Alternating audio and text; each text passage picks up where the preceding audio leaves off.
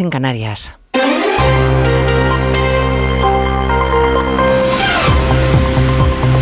Noticias en Onda Cero. Buenas tardes, resumimos en tres minutos la actualidad de este lunes que venimos contándoles desde las 12 Noticias Mediodía con el dolor y la impotencia de los compañeros y familiares de los dos guardias civiles asesinados el viernes en Barbate, que murieron, que murieron en el acto cuando una narcolancha, como saben, embistió su Zodiac en el curso de una operación contra el narcotráfico en el estrecho.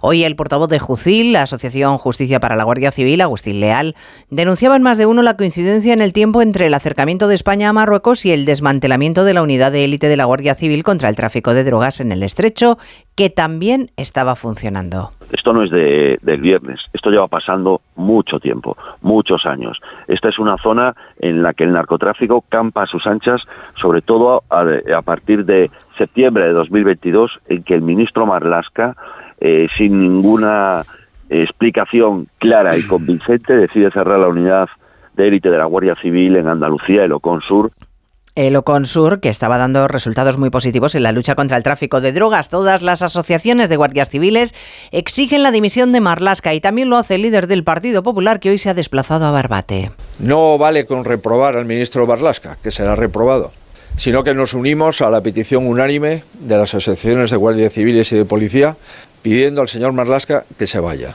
Y se lo pedimos con absoluta respeto pero entendemos que el señor Marlasca no puede seguir siendo ministro de Interior del Gobierno de España. Marlasca no se va de momento, ha dicho que no piensa dimitir. Ha habido minutos de silencio en todos los ayuntamientos hoy, en el de Pamplona, donde residía uno de los guardias civiles, David Pérez Carracedo, no ha estado Bildu. Por cierto, que la policía se ha incautado de 8 toneladas de cocaína procedentes de Surinam, ocultas en un falso generador de energía en el puerto sur de Algeciras. Un nuevo golpe histórico al narcotráfico y un éxito de las fuerzas y cuerpos de seguridad del Estado. Por lo demás, entramos en la cuesta abajo hacia el domingo electoral en Galicia con encuesta del CIS que insiste en que la mayoría absoluta del PP peligra y con el PSOE y Vox aprovechando la oportunidad que les ha brindado la declaración de Feijóo sobre los indultos. De hecho, la vicepresidenta Montero le ha dado la vuelta al argumento y ha acusado a Feijóo de mentir a los españoles. Miente, dice Montero, porque tiene miedo. No sabemos si esta es la reacción de pánico a la frase de Puigdemont en su última carta, todo se sabrá, en la que hacía referencia a los contactos con el Partido Popular. Parece que les ha entrado miedo, y mucho.